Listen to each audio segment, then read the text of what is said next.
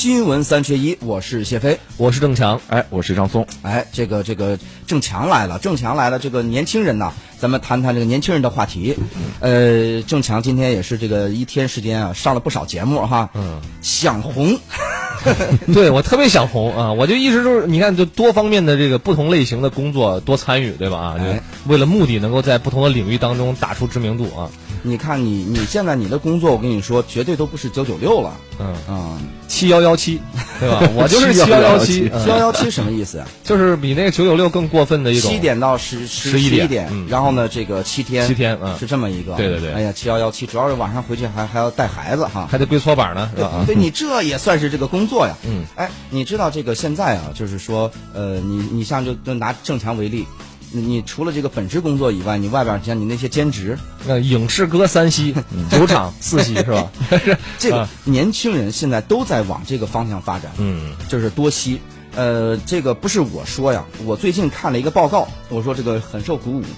呃，咱不是说这个五四运动一百年嘛，嗯，咱们要关注一下年轻人，嗯，然后呢，这个青年智库联合南京大学紫金传媒研究院，还有什么这个这个等等啊，共同发布了一个二零一九两栖青年金融需求调查研究的这个报告。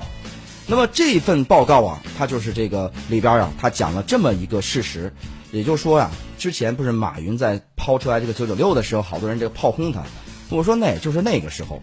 如果要是这个报告早点发布，那就轮不着马云了。这个事儿大家会关注到，为什么呢？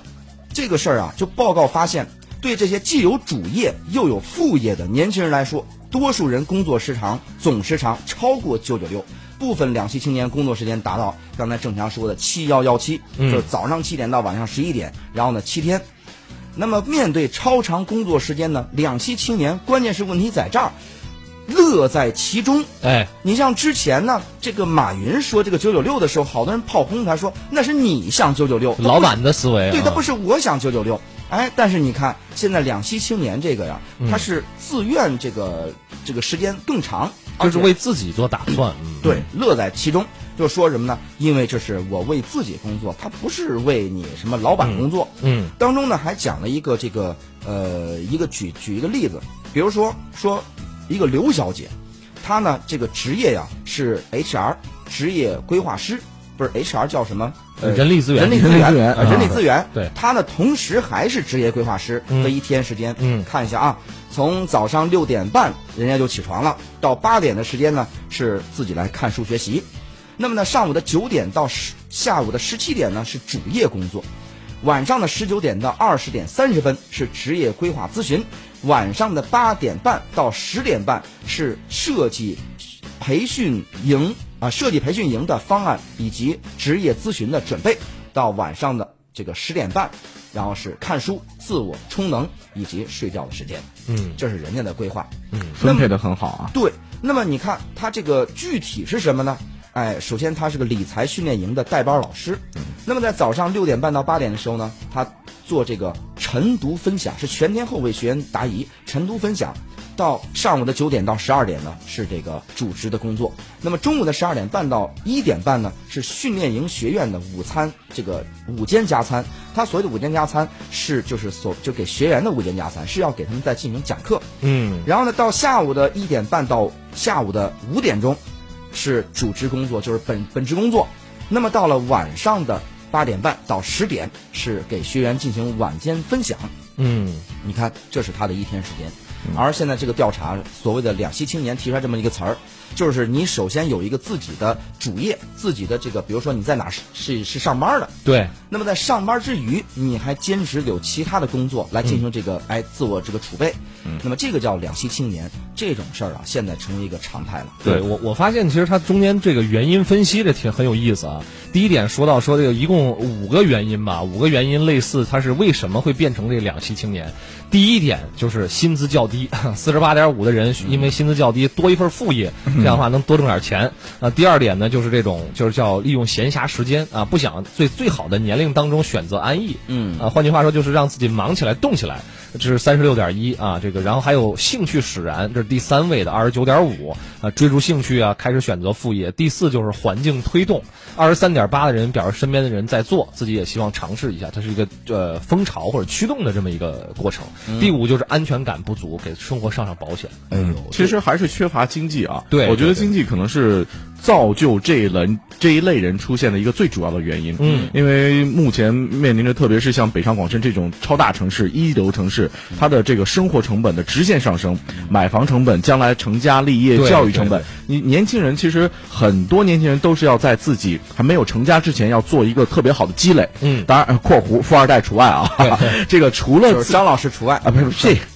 然后这个在这样的积累过程中呢，事实上可能目前的八小时工作日，或者说常规的工作，你所得的这个量是不足以去支撑或者不足以去抵消成本带给你的压力的。嗯所以在这种情况下呢，像这种呃愿意首先有自己一个主业，第二呢又愿意在外边再开发一个所谓的兼职，其实所谓的兼职啊，对这种人会越来越多，而且、呃在城市中越是在大城市，这种情况可能越多。嗯哎，back. 这个，那你像这个这里边，我反而觉得就是说刚才说的，你像郑强讲的这个几点原因，嗯，当中那个就是安全感不足，哎，我觉得这个恐怕是现在也是一个主要原因。是，而且其实你像这个呃，刚才说到这个城市和城市之间的区别，那大城市这个两栖青年带起来的先锋，原因是因为你看，我们首先对比就是经济越发达的地区，或者是这青年人集聚的越多的地区，它其实夜生活会越丰富。对。这就是创造了九九六之外的时间，就是我正常上班时间之外，主业之外，我还依然有时间，有这个大的市场可以去做，比如说酒吧调酒的，对吧？晚上就是晚上十点以后开业有很多营还有在业场所，酒吧唱歌驻这唱，唱歌是驻唱的，对啊，就就就谢老师嘛，经常就干这个是吧？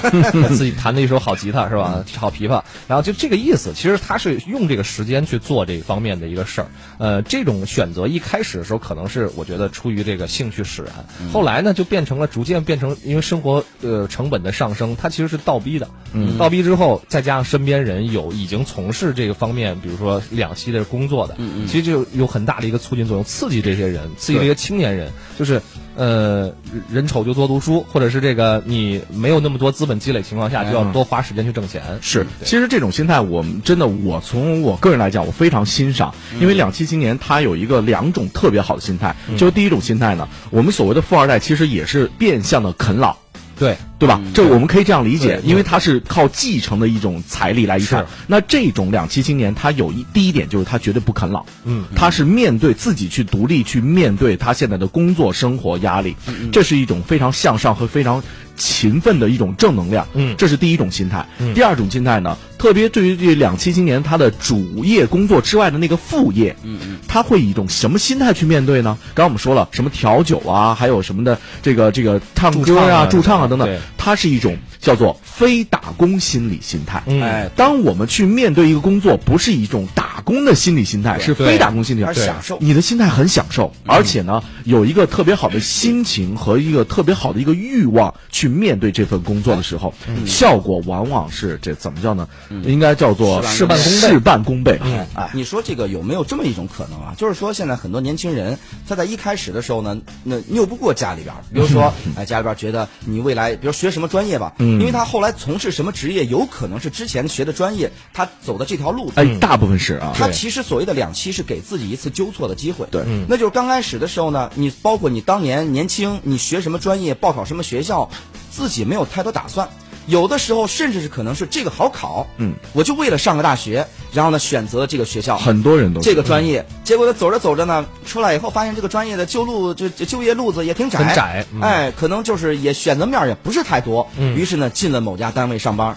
结果呢，后来上着上着，他觉得不行，我还要努力奋斗。现在讲究这个，你们要有这个中国梦嘛，要靠这个双手打拼嘛。嗯。好，那么其实某种程度上，两栖青年啊、是自己给自己的一次救赎。对，嗯，但是我觉得这个是成长过程当中的一个很大的弊端，就是，呃，中国的学生啊，成长的过程其实是比较晚的，高中毕业之后，其实高中毕业之前，高中毕业之前都是属于懵懂的状态，就是他对于社会的认知，对于这个职业的认知，什么规划这些都后来才有的。嗯，之前我觉得这些学生其实都是很懵的。嗯，就是基本上上了大学才可能有初步的这个规划，但这个时候你已经选择了专业了，你也没有办法去调整或者说过多的调整自己，完全改变一个专业方向。是，然后又用着这些技巧，就先去做这个呃，我不管喜欢不喜欢，但是能拿到一份稳定收入的工作。所以稳定是父母给到你的，就是在这样的对社会洪流，这么多人就这呃生工作变迁的情况下，有一份稳定工作很重要。对，只剩下的时间你再说自己的事儿。对，只不过这种稳定啊，我们面临的是什么呢？是科技在不断的迭代，速度是越来越快。那么面对这种高科技、高速迭代的这种社会当中呢，我们面临的这个社会，你可能自身是需要有一点改变的，这是第一。那其实我还觉得，造就产生这种两栖青年的这种社会。也是有这个原因的。对，其实一会儿我们可以在下一个可以给大家聊聊这个是什么样的社会原因造就了这种人的出现啊。好，这个各位呢也可以说一下啊，就是说你对这个呃两栖青年怎么看？如果让你在选择你的主业之外。再有另外一个职业去从事的话，你更希望自己从事哪行呢？或者能从事哪？哎，对了，都跟跟我们来聊一聊，包括你分析原因原因啊，为什么你要从事这个？是爱好还是这个就是说你在擅长等等？我们的微信平台呢是私家车九九九。